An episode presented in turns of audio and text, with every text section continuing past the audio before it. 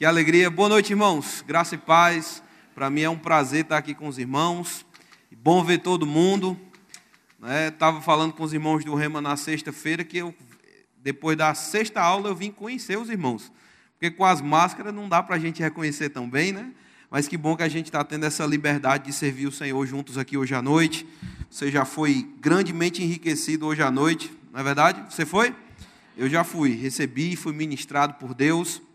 E sei que Deus tem uma palavra boa para você também hoje à noite, mas quero falar do, da alegria, do privilégio de poder compartilhar desse tempo aqui com os irmãos. Eu creio que Deus tem algo precioso para nós hoje à noite. Você crê nisso? A gente está realmente, irmão, seguindo uma visão. E como é bom seguir uma visão dada por Deus. Porque Deus, Ele é a fonte de provisão para a visão que Ele mesmo dá. Amém, irmãos? Se a gente estivesse lutando por nós mesmos, na nossa própria força, no nosso próprio entendimento. Eu sei que a gente teria muita coisa para resolver do nosso jeito, mas graças a Deus, quando a gente está seguindo a visão de Deus, irmãos, tem uma graça que nos assiste, nos capacita, fortalece, ensina, inspira, anima, motiva. E eu creio que hoje à noite você vai sair daqui bem feliz, cheio do Espírito Santo, e a gente vai cumprir a vontade do Senhor. Amém? Você pode abrir sua Bíblia comigo lá em 2 Coríntios. A unção já está operando, irmãos. Está forte aqui, ó. Você se prepara aí, pega os lenços, que a unção está forte. 2 Coríntios capítulo 4, versículo 13. Como o pastor falou, eu estou aqui ensinando fundamentos da fé e estava pensando, orando, muita coisa para falar, muita coisa que a gente poderia comentar aqui hoje à noite, mas eu quero falar sobre fé. Três amém. Deus abençoe os três irmãos misericordiosos que falaram amém. Que coisa boa. Às vezes, irmãos, na vida da gente, a gente fica pensando que as coisas não aconteceram, não estão acontecendo como nós gostaríamos, porque nós não sabemos alguma coisa muito importante que precisa ser dito, ser falado. Mas eu posso te dizer que a gente, na verdade, irmãos, quando está passando por situações difíceis, ou mesmo que não esteja, nós precisamos constantemente reavaliar as nossas crenças a gente precisa manter o foco de como está a estrutura da nossa vida sobre aquilo que é fundamental. Muitas pessoas, posso te dizer, irmãos, muitos crentes não estão vivendo bem como deveriam viver, como Deus propiciou, proporcionou em Cristo Jesus para que eles vivessem, não é porque eles não sabem uma coisa muito difícil, mas é porque às vezes, irmãos, a gente esquece de pequenos fundamentos que fazem com que a vida da gente permaneça de pé e sólida na presença de Deus. E uma das coisas, irmãos, que nós não podemos perder, especialmente dentro da igreja Verbo da Vida, é a consciência de que nós vivemos e nos movemos pela fé nós não somos reféns dos nossos corpos ou das nossas almas, nós fomos de fato livres para uma nova vida no Espírito, amém, irmãos? Nós estamos na nova aliança, nós desfrutamos de superiores promessas, mas nada disso vai ser aproveitado se a gente não aprender a viver debaixo da atitude correta. 2 Coríntios, no capítulo 4, no versículo 13, eu não vou citar tudo que Paulo estava passando aqui nesse momento, mas parece, irmãos, que situações e dificuldades estavam se levantando contra a vida do apóstolo, desde o, desde o capítulo 1, ele fala sobre isso, ele fala sobre situações de desesperança que se abateram sobre eles. Ele disse até para os irmãos: gente, eu não quero que vocês deixem de considerar a natureza da gravidade dos problemas que se levantaram contra nós. Então eu posso te dizer que, em primeiro lugar, viver pela fé não significa que nós não vamos enfrentar problemas, ou que os problemas que nós estamos enfrentando ou que se levantaram contra nós são um indicativo que a gente não está vivendo pela fé. Não é isso, não, irmãos. Os problemas são inerentes ao mundo, e enquanto a gente estiver nessa casa alugada, vai ter problema mesmo. Mas graças a Deus, irmãos, nós temos uma origem, nós temos uma cidadania, nós temos um destino, nós temos uma fonte, e a gente precisa lembrar que tudo, tudo mais aqui é passageiro, irmãos. Amém? Coisas boas aqui dessa terra. Ah, irmãos, as coisas boas da terra não se comparam com as coisas boas lá de cima. Nem o melhor da terra se compara com o melhor que está lá em cima. Claro que no que diz respeito ao melhor da terra, a gente sabe que é uma referência a Jesus e a gente vai viver o melhor da terra aqui mesmo. Mas, irmãos, a vida da gente está ligada a um padrão muito superior. E os problemas? Os problemas é que vão ficar mesmo, irmãos. Um dia tudo vai, vai pegar fogo. Não adianta ficar muito apegado com as coisas aqui, não, irmãos. A nossa vida não vai finalizar nessa terra, não. Crente, irmão, se eu te lembrar outra verdade, crente não morre. Estou falando de João no capítulo 11. Jesus disse, irmãos, que aquele que cresce nele, ainda que tivesse morto, estava vivo. Oh, glória a Deus. Nós temos isso como uma esperança segura para nós. Agora, o apóstolo Paulo, no meio de todos esses problemas, tribulações, é tanto que lá na frente, no versículo 16, ele vai dizer: gente, ainda que a gente esteja passando por essas situações, nós não desanimamos. Por que não desanimamos? Por causa do que ele falou um pouquinho antes. Lá no versículo 13, ele disse: Tendo, porém, o mesmo espírito da fé, como está escrito, crie, por isso é que falei. Também nós cremos, por isso é que também. Diga, crie, por isso é que falei. Esse é o espírito da fé, irmãos. Aleluia. Ah, pastor, eu, eu, quero que esse espírito venha sobre mim ainda. Irmãos, eu sei, o seu espírito, ele foi iluminado pela palavra de Deus, o Espírito Santo habita em você. Como o pastor falou, é, é, você é tabernáculo desse espírito. Agora, quando a Bíblia fala sobre o espírito da fé, a Bíblia está falando sobre uma classificação de uma atitude. Amém? Não é um espírito terceirizado que vai vir, não, irmãos. O espírito da fé é nós termos a atitude correta diante das circunstâncias que se levantam. Em primeiro lugar, reconhecendo que tudo que a gente pode passar por aqui é temporal. Que coisa boa, irmãos. Eu não sei, quantos aqui já passaram por algum problema, algum problema difícil aí? Algumas pessoas. Quanto, já, eu estou falando que já passaram. Já passou? Então você notou que você permaneceu e o problema passou, não é? Tem duas formas de passar problema difícil, irmãos: feliz ou desesperado. Você está aqui, irmãos? É que a gente está falando sobre, falou que o pastor citou Tiago Borba, eu quero citar uma, uma frase que ele me disse uma vez que eu fiquei bem impressionado. Ele disse, quando eu estava indo assumir a igreja lá em João Pessoa, ele disse, Rafa, tem dois tipos de problema: problemas fáceis de resolver e problemas difíceis. Quando você estiver pastoreando, lembra de uma coisa: os fáceis você resolve, os difíceis você só vai ver Deus resolvendo.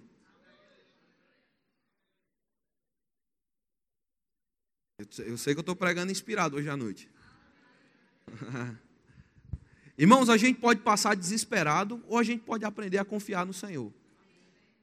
E eu sei, irmãos, Deus ele é misericordioso. Em vários momentos onde a gente vê a fé de pessoas ficando fracas, por exemplo, de Pedro no meio do caminho, lá em Mateus no capítulo 14, quando Jesus manda ele ir encontrar com ele fora do barco, andando sobre as águas, Pedro começa a andar sobre as águas, e no continuar daquela caminhada, ele começa a olhar para o tamanho das ondas, para o problema dos ventos, e ele começa a naufragar. E naquele momento, se Jesus não se dispusesse a socorrer Pedro, irmãos, provavelmente Pedro ficaria numa situação muito difícil. Ele começou a andar sobre as águas, mas foi submergindo. Agora, graças a Deus, irmãos, nós temos um bom Pai. Nós podemos confiar na misericórdia do nosso Pai. Ele é um Deus de misericórdia. Ele é a mão estendida que não deixa uma pessoa naufragar. Se você está aqui hoje à noite, irmão, está desesperançoso, está triste, está enfrentando problema, eu tenho boas notícias para você. Você não está sozinho nessa jornada, não tem uma mão estendida. Mas deixa eu te dizer, irmãos, existe um, um, estilo de vida onde a gente pode viver, em que a gente não vai viver apenas esperando pela manifestação de uma misericórdia, mas onde a gente pode experimentar o sobrenatural todos os dias da nossa vida. Nós fomos criados para viver no sobrenatural, e mais uma vez, o sobrenatural não, não indica ausência de problemas, mas indica, irmãos, que nós temos a condição de ter a escolha correta no meio dos problemas. O diabo não pode, irmãos, te obrigar a desistir de jeito nenhum. Alô, você está aqui, irmãos? O diabo não consegue te fazer desistir, não. É uma escolha que nós temos. E nós precisamos escolher de forma correta. Tem um texto nas Escrituras que eu gosto muito, está lá em Abacuque, no capítulo 3. Abacuque, no capítulo 3, no versículo 17. Eu vou ler para você na Bíblia amplificada. Ele diz assim: Ainda que a figueira não floresça, e não haja fruta na vinha, e o rendimento da, da azeitona falhe, e os campos não produzam comida, ainda que o rebanho seja dividido ao meio, e não haja gado nas baias, No entanto, eu vou escolher me alegrar no Senhor, e irei escolher gritar em exultação no vitorioso Deus da minha salvação. Irmãos, que situação o profeta está falando aqui? Irmãos, parece o fim do mundo, parece um, um, um momento apocalíptico, apocalíptico, do jeito que a gente viu o começo da pandemia, pessoas falando, é o fim do mundo, será que vai acabar tudo? Teve um monte de gente aceitando Jesus, ainda bem que aceitou Jesus, fez certo mesmo. Mas gente desesperada, pensando, agora é o fim. Vai começar a aparecer zumbi andando aí no meio das ruas, né? Para terminar tudo. Mas, irmãos, deixa eu te dizer, não importa que tipo de cenário você está vivendo na sua vida, você ainda tem uma escolha. Você pode escolher seguir o espírito da fé, ou você pode seguir uma vida incrédula normal, que qualquer pessoa pode viver. Mas, irmãos, quando a gente escolhe viver pela fé, nós vamos ver a força de Deus em operação por meio da fé. Lá em Efésios, no capítulo 2, quando a Bíblia fala sobre a nossa salvação, diz que nós fomos salvos pela graça mediante a fé. Amém, irmãos? Graça é uma coisa que você não consegue obrigar uma pessoa a ter em relação a você. Você não pode obrigar uma pessoa a ter graça em relação a você. Olha, por favor, me aceita de forma graciosa. Não, não. E se isso é necessário, já não é mais graça. Já é obrigação, já é misericórdia, pode ser qualquer outra coisa. Graça é uma livre ação de alguém que decide compartilhar com uma outra pessoa. E aí, irmãos, o que eu quero te lembrar hoje à noite é: Deus se mostra gracioso pela sua vida e Ele não quer te deixar sozinho para vencer as situações que possam se levantar contra você. Deus já liberou graça pela sua vida. Deus não vai aprovar a tua ficha, Deus não está em análise, ah, o seu cadastro já está aprovado. Ele já decidiu ser gracioso. Mas Efésios 2 diz que é mediante a fé que nós acolhemos a graça. Então, em outras palavras, irmãos, muitos de nós, nos momentos difíceis da nossa vida, nós estamos escolhendo o caminho errado, tentando resolver do nosso próprio jeito, quando tem um estoque de graça pronto para se derramar sobre a sua vida. Não tem como viver aqui se não for pela fé, irmãos. Amém? A fé vai nos levar para uma trajetória de vitória. E aí o que eu quero te lembrar é, irmãos, se a gente perde um pouco o rumo dessa graça e entender o que Deus está querendo fazer com a nossa vida, ou por outro lado, ficar tentando conquistar a vida que tem sido apresentada aqui, como o pastor falou, irmãos, uma vida de alegria, uma vida de exultação, uma vida de gozo, sabendo, irmãos, do que Deus está fazendo nesses últimos dias. Se a gente tenta substituir a, a, o alcance dessa vida tirando a fé e colocando a nossa própria força e os nossos esforços, a gente vai viver uma vida frustrada, irmãos. A gente vai ficar tentando e não vai conseguir. Mas é maravilhoso ver a atitude de Paulo no meio dos problemas que ele passou. Eu não queria hoje à noite fazer desse culto o culto dos problemas, mas eu poderia pregar só sobre os problemas de Paulo hoje à noite, se você quiser. Eu poderia usar o capítulo 11 de 2 Coríntios, quando ele começa a contar tudo o que aconteceu com ele, todos os problemas que se levantaram contra a trajetória de Paulo. Irmão, se alguém podia ter uma conversa de vítima, era Paulo. Ele foi perseguido, tinha um diabo de um espinho na carne que ia em todo lugar que ele estava para fazer com que ele desistisse, com que não desse certo, que as coisas fossem para trás, que ficasse difícil para ele. Mas, irmãos, Paulo fala sobre como ele venceu o espinho na carne, assim como qualquer outro herói de Hebreus, no capítulo 11, conseguiu estabelecer o plano de Deus na sua própria vida. Tudo isso aconteceu pela fé. Diga, é pela fé. Irmãos, é pela fé que a gente experimenta a graça. Filipenses, no capítulo 4, ele fala sobre como a gente deve vencer aquele ambiente de preocupações e ansiedades. Ele diz que a gente precisa apresentar diante de Deus, a gente precisa fazer conhecida a nossa súplica, a nossa oração com ações de graças. E ele diz: e aí, a partir desse momento que você entrega a Deus, uma paz que excede todo entendimento, vai guardar o teu coração e a tua mente. E quantos crentes, irmãos, ficam desejando a paz? Ah, pastor, eu quero a parte da paz que excede todo entendimento. Eu estou nervoso, eu estou preocupado, eu estou passando por isso, estou passando por aquilo outro. Mas, irmão, você não vai provar da paz enquanto você não estiver executando as suas orações pela fé. Eu estou só querendo deixar claro para você uma coisa: só tem um estilo de vida para o justo viver, irmãos. Se está triste, está na hora de voltar para o caminho da fé. Se está pesado, irmãos, está na hora de a gente voltar para o caminho da fé. Sabe por quê? Irmãos, vivendo pela fé, você vai viver o estilo de vida que Deus criou para que fosse vivido que um dia Adão perdeu por causa da desobediência e da incredulidade, mas que graças a Deus, irmãos, hoje está sendo restaurado na nossa vida. Nós estamos ouvindo o plano de Deus, nós estamos sendo alimentados pela palavra, sabe para quê? Para viver uma vida de satisfação, mesmo que não haja gado, não haja fruto, não haja rendimento, não haja nenhuma confiança natural. Irmãos, a gente pode escolher ainda ficar nesse lugar onde a graça de Deus vai nos banhar de favor e ninguém vai entender o que está acontecendo.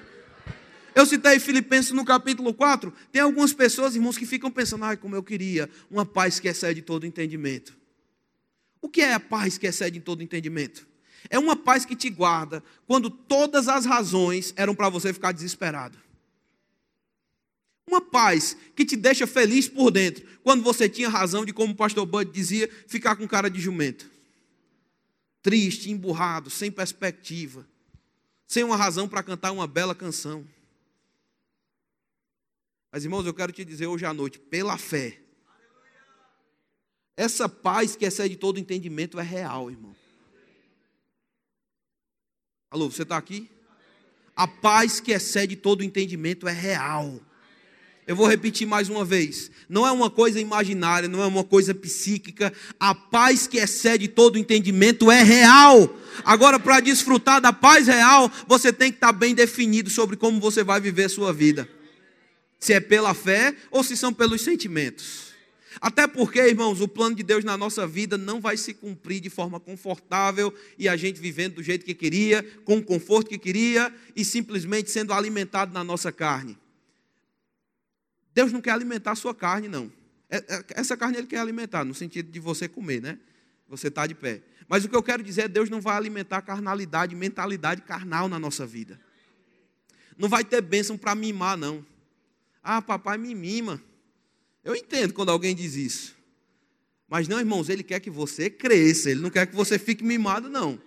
Ele quer que a gente experimente o melhor que ele tem para nós. Você já está começando a entender o que eu quero falar hoje à noite? Vamos lá para Hebreus no capítulo 11. Hebreus capítulo 11. Versículo 8. Se a gente pudesse estudar, irmãos, o capítulo inteiro, você ia ver pela fé. Eu vou dar pelo menos dois exemplos aqui. Mas pela fé, no versículo 3, diz que nós entendemos. Em outras palavras, vão existir coisas que você não vai conseguir compreender se não for pela fé. O texto diz: pela fé nós entendemos que o universo foi formado pela palavra de Deus. Sim, foi pela fé que Deus criou o universo, mas o texto está dizendo que é pela fé que nós vamos tocar o entendimento do que realmente aconteceu. Versículo 4 diz que pela fé Abel ofereceu um sacrifício excelente. Versículo 5 diz que pela fé Enoque foi transladado. Versículo 7 agora diz que pela fé Noé foi instruído. Mas eu quero ler com você o versículo 8. Diz: Pela fé, Abraão, quando chamado, obedeceu a fim de ir para um lugar que deveria receber por herança, e partiu sem saber aonde ia. Pela fé peregrinou na terra da promessa, como em terra alheia, habitando em tendas com Isaac e Jacó, herdeiros com ele da mesma promessa, porque aguardava a cidade que tem fundamentos, da qual Deus é o arquiteto e edificador. Pela fé, a própria Sara recebeu poder para ser mãe, não obstante o avançado da sua idade porque teve por fiel aquele que lhe havia feito a promessa. Vamos pensar um pouquinho sobre essa promessa. Abra aí, por favor, em Gênesis, no capítulo 13, no versículo 14.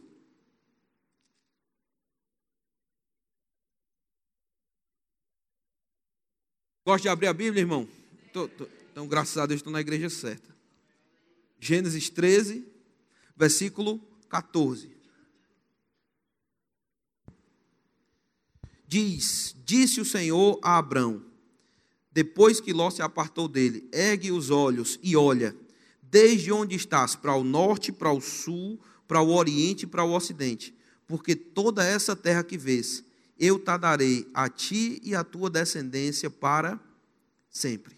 Farei a tua descendência como o pó da terra, de maneira que se alguém puder contar o pó da terra, então se contará também a tua descendência. Levanta-te, percorre essa terra no seu comprimento e na sua largura, porque eu te darei. Irmãos, que coisa maravilhosa. Deus está chamando aqui Abrão e está dizendo para ele, irmãos, Abrão já era um homem rico, ele já tinha uma família confortável. Ah, se você for ler um pouco da história dele, os pais dele já tinham posses, mas chegou um momento em que Deus falou com ele para que ele saísse do lugar onde ele estava. Sai do meio da tua terra e da tua parentela. A gente não vai estudar completamente a história, mas de fato a, a família de Abrão também estava indo, rumando para Canaã. Mas no meio do caminho, por causa da morte do irmão de Abrão, Tera, o pai de Abraão, parou no meio do caminho. E chega num ponto onde Deus chega para ele, agora no capítulo 12, e disse: Ei, Abraão, se levanta do meio desse pessoal, porque eu quero que você vá para uma terra que eu vou te mostrar. Irmãos, no meio do caminho, muita coisa pode acontecer na vida de uma pessoa. E eu não estou aqui para diminuir os desafios. Os... A glória aqui ficou forte. Rapaz, tem uma glória tremenda aqui. Irmãos, eu não estou aqui para diminuir desafios nem problemas, não. Mas eu quero te lembrar, irmãos, que quando a gente está vivendo pela fé, a gente vai ser assistido por uma graça tão poderosa. Deixa eu te dizer uma verdade, irmãos, vale a pena viver pela fé. Vale a pena ter fé em Deus.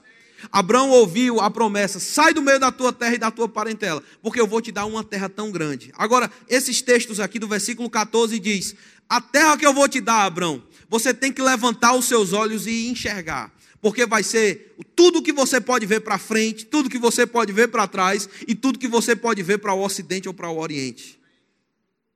Agora, nada disso vai ser seu enquanto você não puder ver essa terra. Deixa eu te dizer uma verdade, irmão, de uma forma complicada. Aquilo que você não puder ver, você nunca vai ver. Mas aquilo que você puder ver, você vai ver. Deixa eu falar de uma forma mais fácil agora. Enquanto você não puder enxergar, irmãos, as coisas que Deus tem falado a teu respeito se cumprindo, elas não vão se cumprir por acaso. Não vai cair, irmãos, do céu que nem uma manga madura no seu colo para que você possa desfrutar. Não, irmãos, a gente precisa começar a enxergar. Deixa eu te dizer, amado, no meio da tempestade, no meio dos problemas, enxerga o que Deus tem dito ao seu respeito como verdade. Começa a se ver possuindo o que Deus tem falado a teu respeito. Pessoas falam sobre prosperidade e aí as pessoas dizem: "Ah, isso deve ser para o irmão A, o irmão B, o irmão C, não sabe de onde eu vim, não sabe o que eu passei". Enquanto você não se enxergar possuindo as bênçãos, você não vai possuir as bênçãos. Mas graças a Deus, irmãos, nós podemos enxergar o que Deus tem dito como verdade. Deus disse para Abraão: agora, Abraão, toda essa terra que você está vendo já é tua e da tua descendência. Agora você vai pegar o seu cavalinho, o seu jumentinho 2.0 e vai percorrer essa terra agora com todo mundo. Abraão andava, irmãos, com uma caravana. É tanto que nesse momento aqui a gente está vendo uma, separação entre Ló e Abraão. Eles estavam muito grandes, não podiam estar na mesma terra. E Abraão diz para o sobrinho dele: vai lá e escolhe para qual caminho você vai, eu vou para o caminho oposto. Ló olha para as campinas do Jordão e decide ir para aquele lugar porque parecia um lugar bonito e de fato era.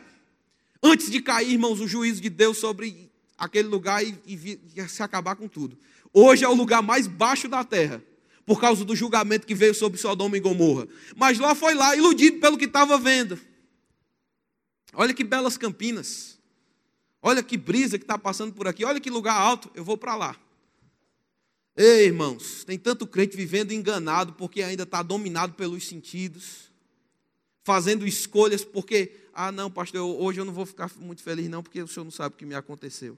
Irmãos, eu sei o que aconteceu com você dois mil anos atrás, quando Jesus morreu junto com essa vida miserável de tristeza, e ressuscitou pelo poder de Deus para jogar sobre você um óleo de alegria. Agora, eu preciso começar a enxergar o que ele fez por mim. Você entende, irmãos? Agora, Abraão estava naquela posição, deixou o sobrinho ir e ficou aguardando o comando de Deus. E Deus disse: Agora você vai pegar todo mundo, você vai pegar toda a sua caravana e você vai caminhar sobre essa terra. Não faz sentido, irmãos. Ei, você não possui uma terra andando sobre ela, não. Mas foi o que Deus disse para ele fazer.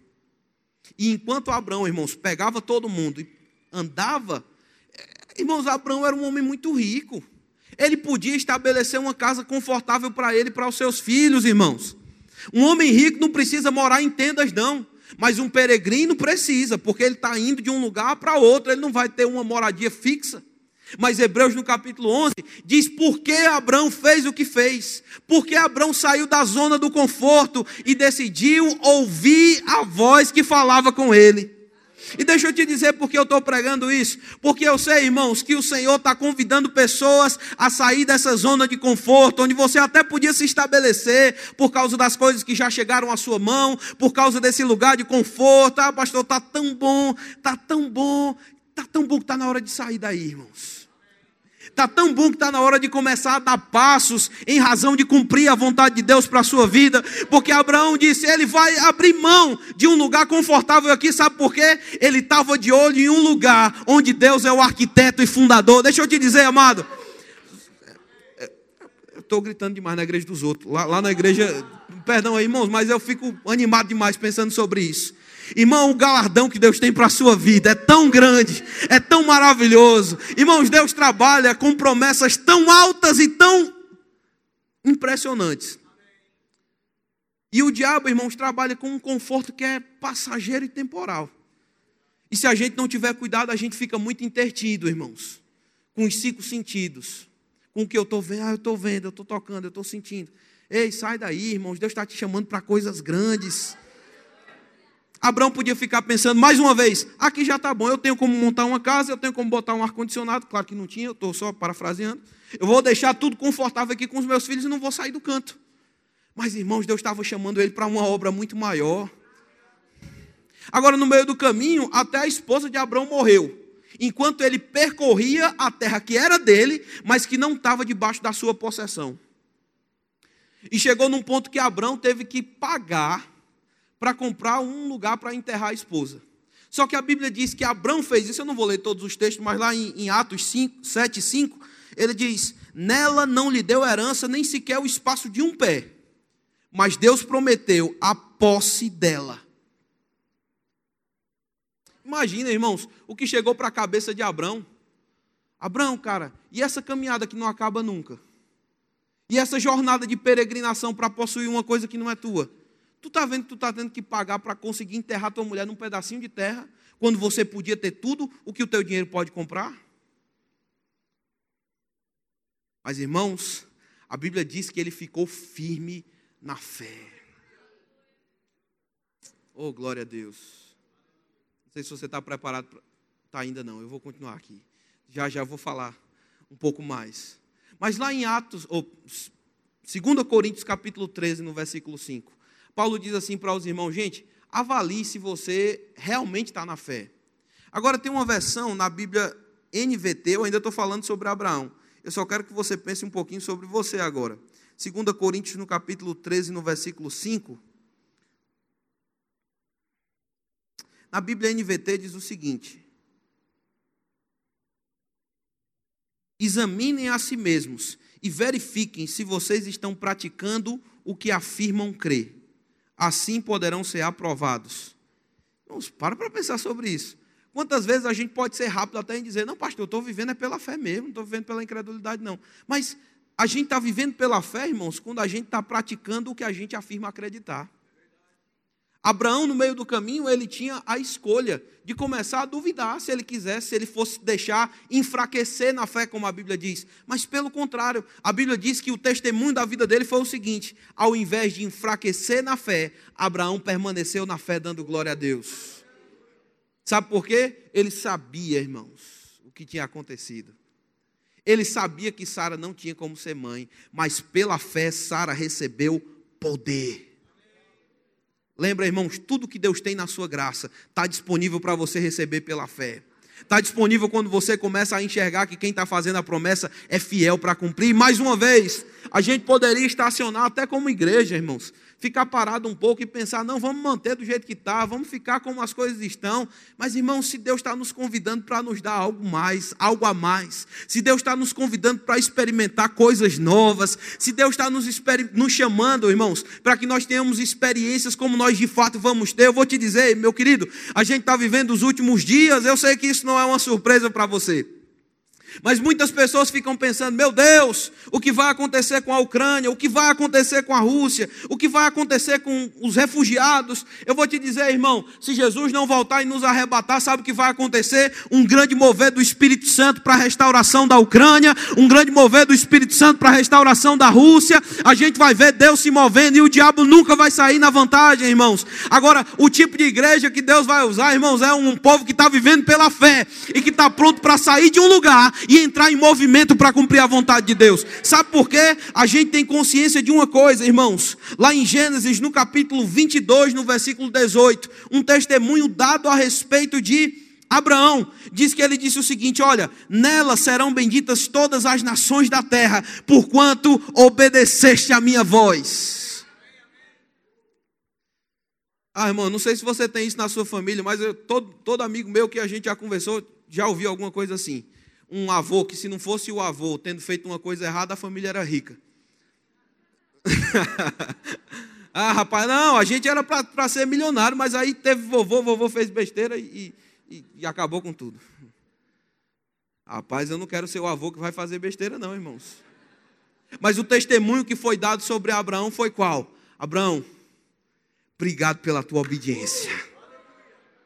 Porque Deus estava tirando Abraão do conforto porque não se tratava de Abraão, se tratava de quantas pessoas seriam tocadas pela obediência dele, se tratava da linhagem da qual viria Jesus, se tratava de toda uma nação sobre a qual Deus levantou, irmão, sobre a terra. E eu quero te dizer: quando Deus está te chamando para viver pela fé, sabe o que Ele está vendo? Ele não está vendo só você, Ele está vendo os teus filhos e os filhos dos seus filhos, e Ele está vendo quantas pessoas vão ser tocadas pela tua obediência, quantas pessoas lá na frente vão dizer: Ei, obrigado por não ter sido um crente normal. Obrigado por não ter sido qualquer um. Obrigado por ter sido fervoroso de espírito. Obrigado por ouvir a Deus. Obrigado por viver uma vida no espírito. Irmãos, é esse tipo de testemunho que a gente precisa para a nossa vida, porque eu vou te dizer, é isso que a Bíblia chama de riqueza, irmãos. Vale mais do que dinheiro isso, porque toca todas as áreas da nossa vida não vai tocar só as finanças. Eu quero te dizer, irmão, a bênção de Deus sobre a sua vida não vai tocar só uma área. Não vai ser só, ah, pastor, é só na parte espiritual, é só na parte financeira, é só. Não, não. Essa bênção vai tomar forma na sua casa. Aleluia! E deixa eu te dizer, irmãos, o que é que a gente precisa fazer? Só obedecer. Não é difícil, não. A parte difícil ele já fez. Agora a Bíblia fala sobre um outro homem. Deixa eu falar sobre ele antes da gente começar a finalizar. Lá em Hebreus, no capítulo 11. Hebreus, capítulo 11, versículo 23.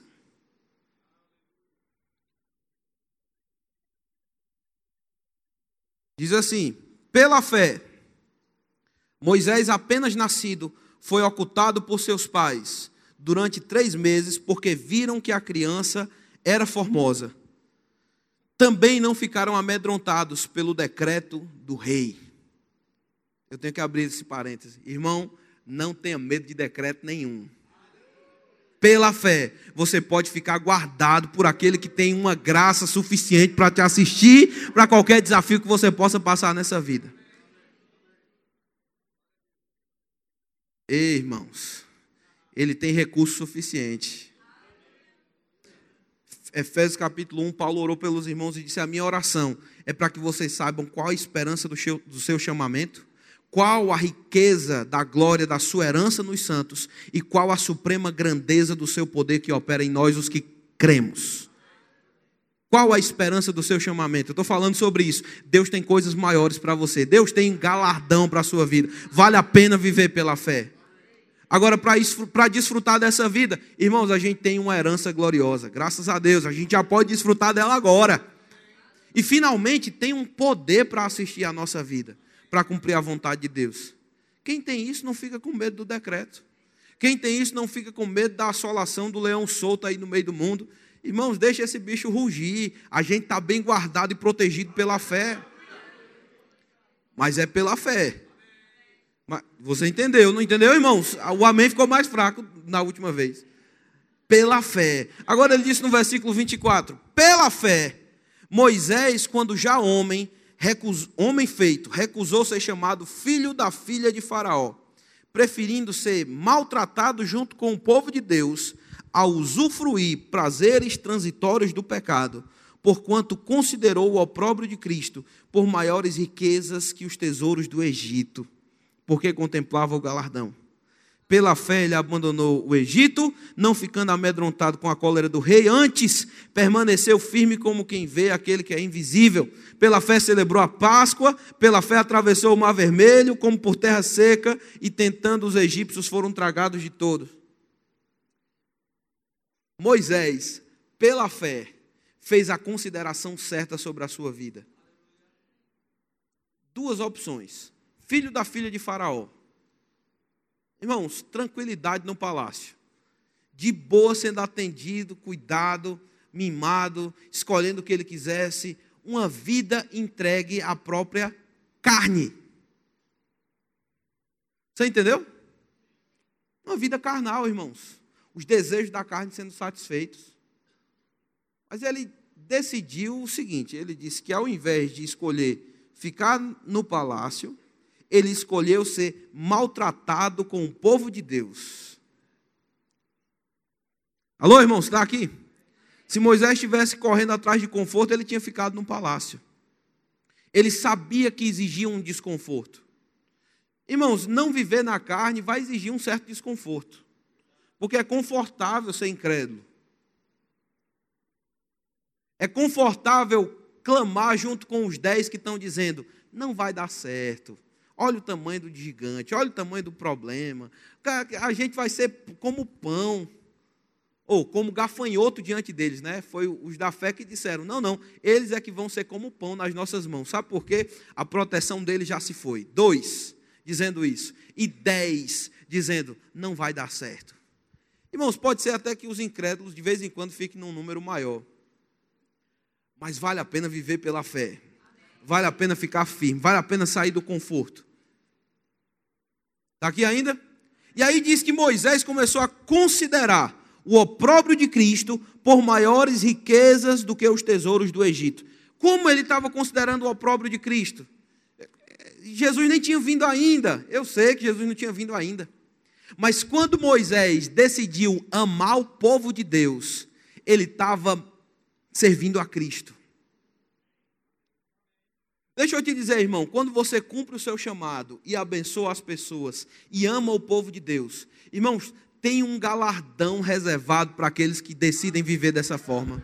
Talvez você podia até ir para casa e ter uma boa desculpa de ter tido um dia de trabalho. Está tudo bem, está tudo bem, você tem o seu direito. Mas eu quero te dizer que se Deus está te chamando para coisas mais profundas, saiba de uma coisa: existe um galardão envolvendo o seu amor pelo povo de Deus. Irmãos, quem ama o povo de Deus vai prosperar. Escuta o que eu estou te dizendo. Quem ama os seus irmãos e quem decide viver uma vida de abnegação em favor dos outros, sempre vai receber galardão, porque Deus é um justo pagador. Pode ser que os prazeres transitórios do pecado durem 10, 15 ou 20 anos. Mas lembra do que Asaf disse, irmãos? Asaf disse que estava muito incomodado certo dia, pensando: por que os ímpios parecem que estão mais felizes? Por que parece que eles estão vivendo aí uma vida tão confortável e a gente está vivendo desse jeito? E ele disse que ficou pensando assim até chegar na presença de Deus e começou a ficar cheio naquele lugar, naquele ambiente. E ele disse: Senhor, nesse lugar eu descobri algo. Eu sei qual é o fim deles, mas eu sei qual é o meu fim enquanto eu cumpro a Sua vontade. Dá para perceber que é muito melhor estar com Deus. O versículo vai dizer: Ele teve por maiores riquezas os não. Não considerou por maiores riquezas os tesouros do Egito, porque ele estava de olho no galardão. Espírito da fé, crie, por isso falei. E enquanto você fala, você vai sendo conduzido para esse lugar de galardão. Abre sua Bíblia em Hebreus 10. A gente já está em Hebreus 11. Hebreus 10, versículo 35.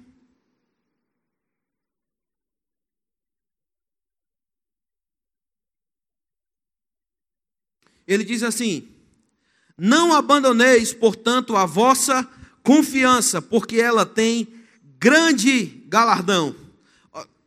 Olha aí para o seu vizinho agora, irmão, que ele está sem máscara, e diga para ele: não abandone a sua confiança, porque ela tem grande galardão.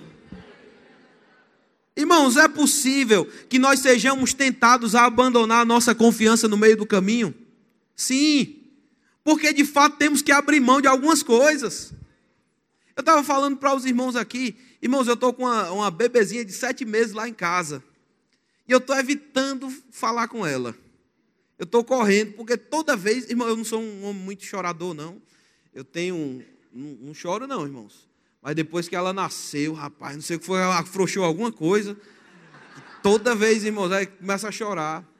E eu fiquei pensando, rapaz, que tipo de exemplo eu quero deixar para minha filha?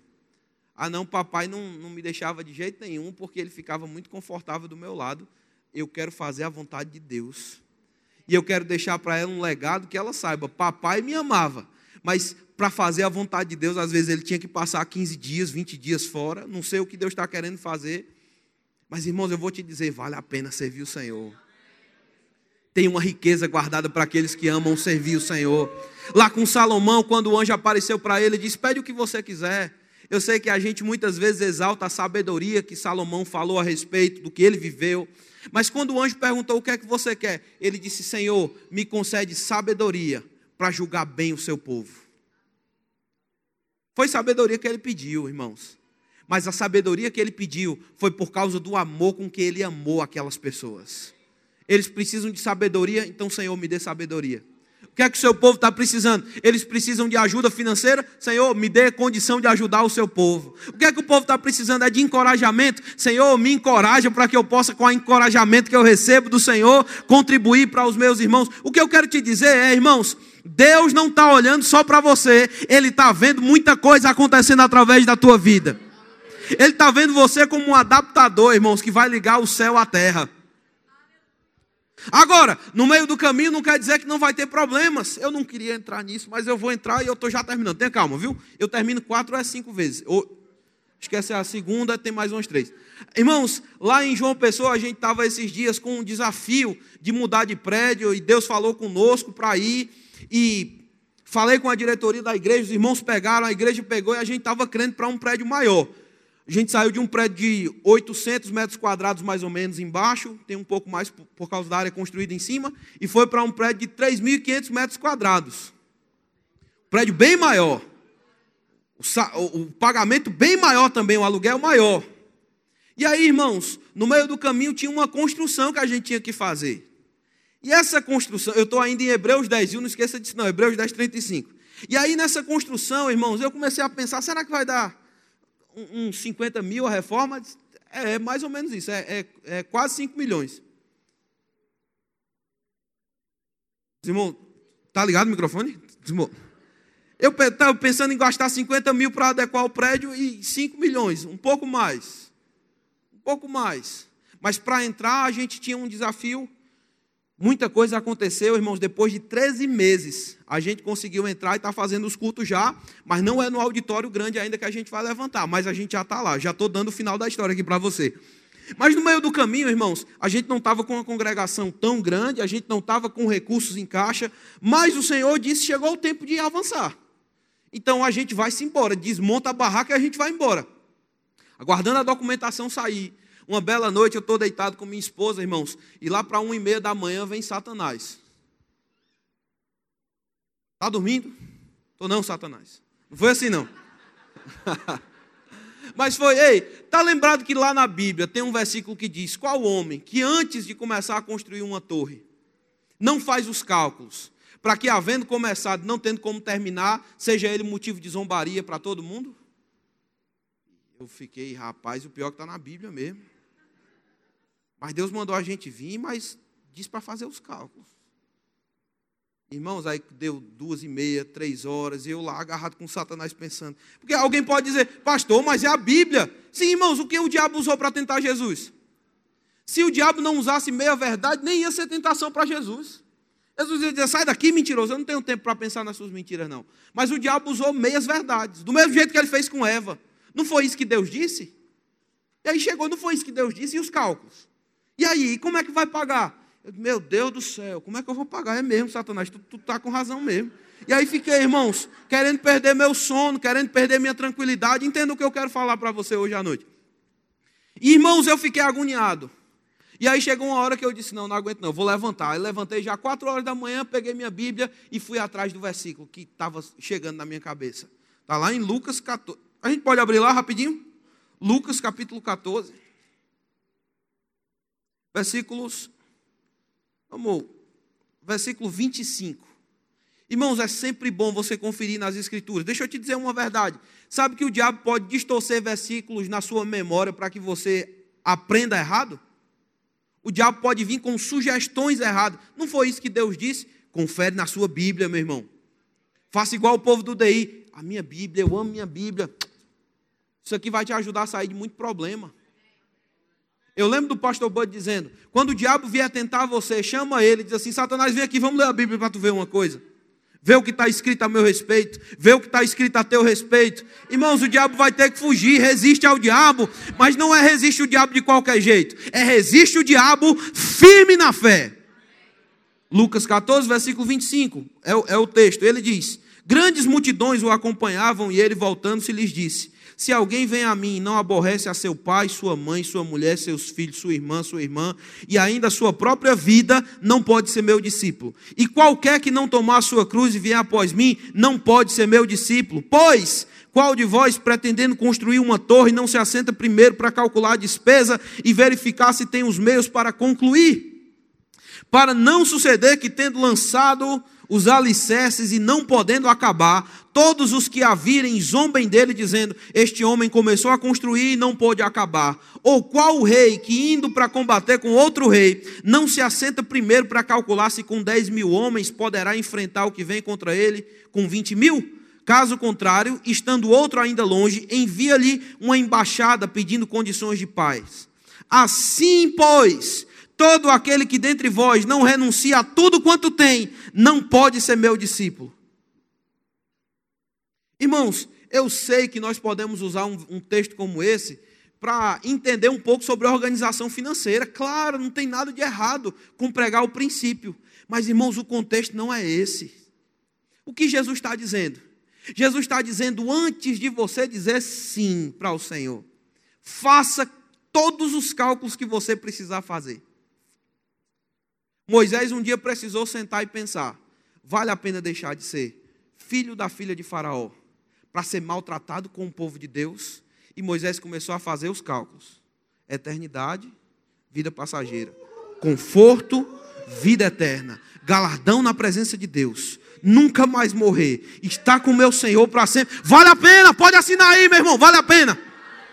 O que Jesus está dizendo é: se você tem que fazer algum cálculo, meu irmão, não faça no meio do caminho, não. Começa a pensar o que Deus tem te chamado para fazer. Começa a pensar as vantagens de servir o Senhor, de entregar a sua vida na obra. Meu irmão, eu conheço muita gente com para lá de 70, 80 anos, arrependido, dizendo assim: olha, eu devia ter seguido a obra do ministério quando Deus falou comigo quando eu tinha 30.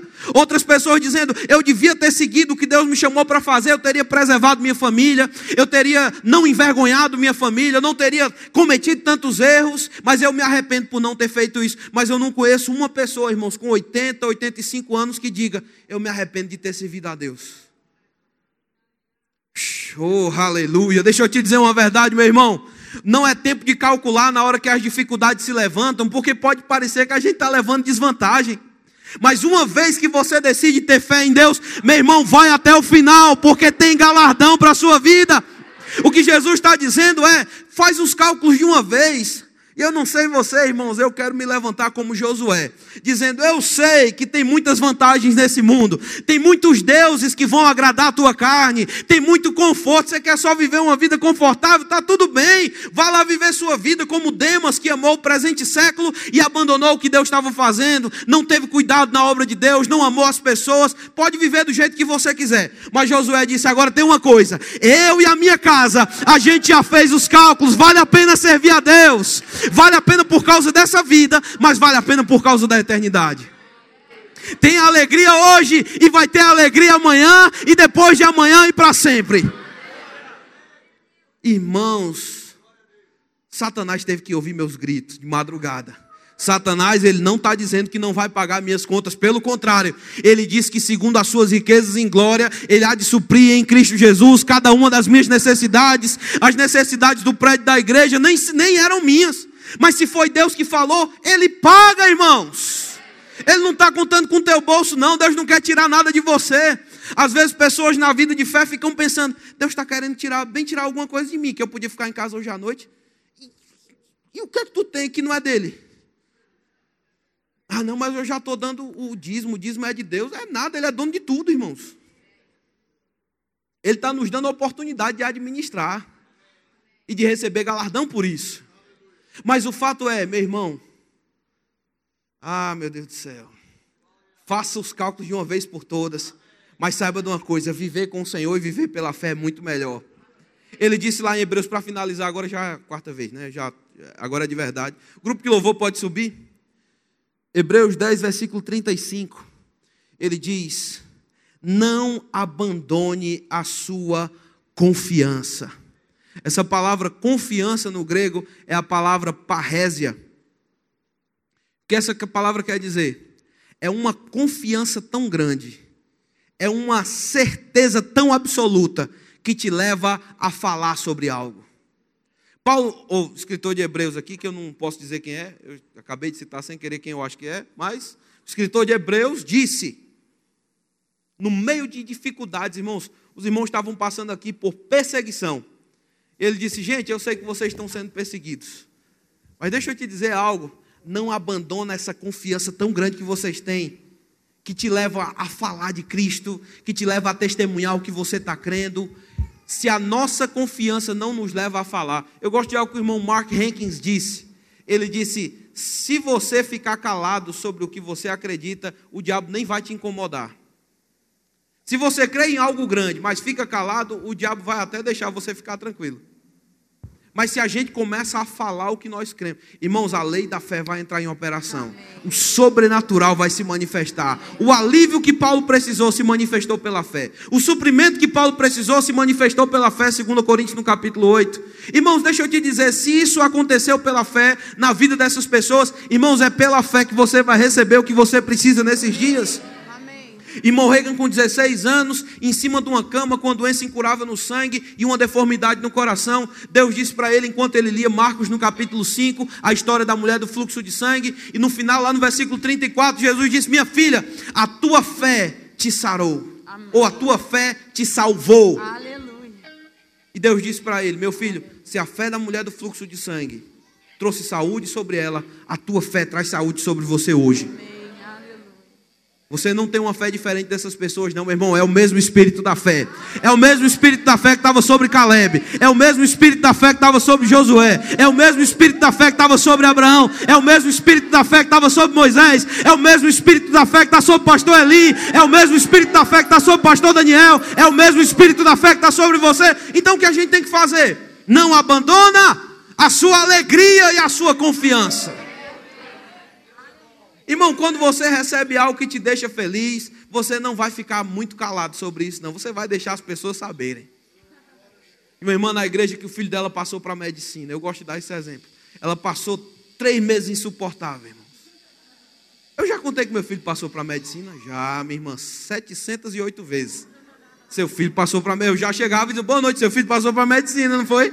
Foi, irmão. Por quê? Alegria, uma alegria tão grande que não conseguia ficar calada, ela não conseguia calar a boca, ela tinha que dizer que o filho dela passou para a medicina. Deixa eu te dizer o que Deus tem dito ao seu respeito, meu irmão. Não abandona a sua confiança, não fica calado, não fica tímido, deixa isso sair da sua boca. Sabe por quê, irmãos? Uma vida de confiança vai ser uma vida de galardão.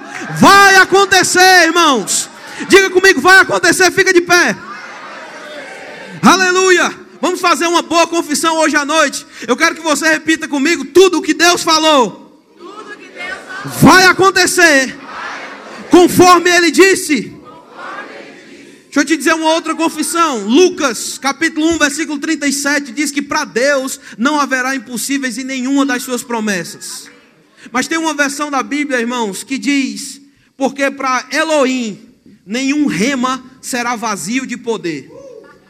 Em outras palavras, palavras faladas vão carregar poder para executar aquilo que está sendo dito. Então, se você precisa hoje à noite, irmãos, pela fé, recebe o que você precisa. Talvez tenham pessoas enfermas hoje à noite. Eu não vou chamar aqui para impor as mãos, às vezes isso pode acontecer. Mas, irmão, se você precisa, recebe cura agora mesmo. Se você precisa de suprimento sobrenatural, é pela fé. Você começa a celebrar como se já tivesse chegado e de fato já chegou. Pela fé você agarra, Pela fé você vive do jeito que Abraão estava andando, irmãos. Abraão estava andando sobre a terra da promessa. E todo mundo dizia: Você é peregrino aqui. Mas Deus dizia: Essa terra é tua. E o povo dizia: Você é peregrino. Mas Deus dizia no seu coração: Já chegou já é teu. Tu está pisando em solo teu. Isso que você está pisando é seu. O que é que você pode pisar hoje à noite, irmão? O que você pode receber hoje à noite? Começa a ficar feliz. Ha ha ha. Ha ha ha. Ha ha ha. O que Deus falou é verdade. Fé simples. Deus falou, eu creio e ponto final. Obrigado, Pai. Obrigado por essa noite. Obrigado pelo seu espírito. Obrigado porque temos o mesmo espírito da fé. E por causa disso nós esperamos grandes coisas vão acontecer na nossa igreja. Grandes coisas vão acontecer em Bauru. Grandes coisas vão acontecer em São Paulo. Grandes coisas vão acontecer na nossa casa. Porque viver pela fé é bem melhor. Você pode celebrar nesse momento. Vamos celebrar o Senhor. Amém.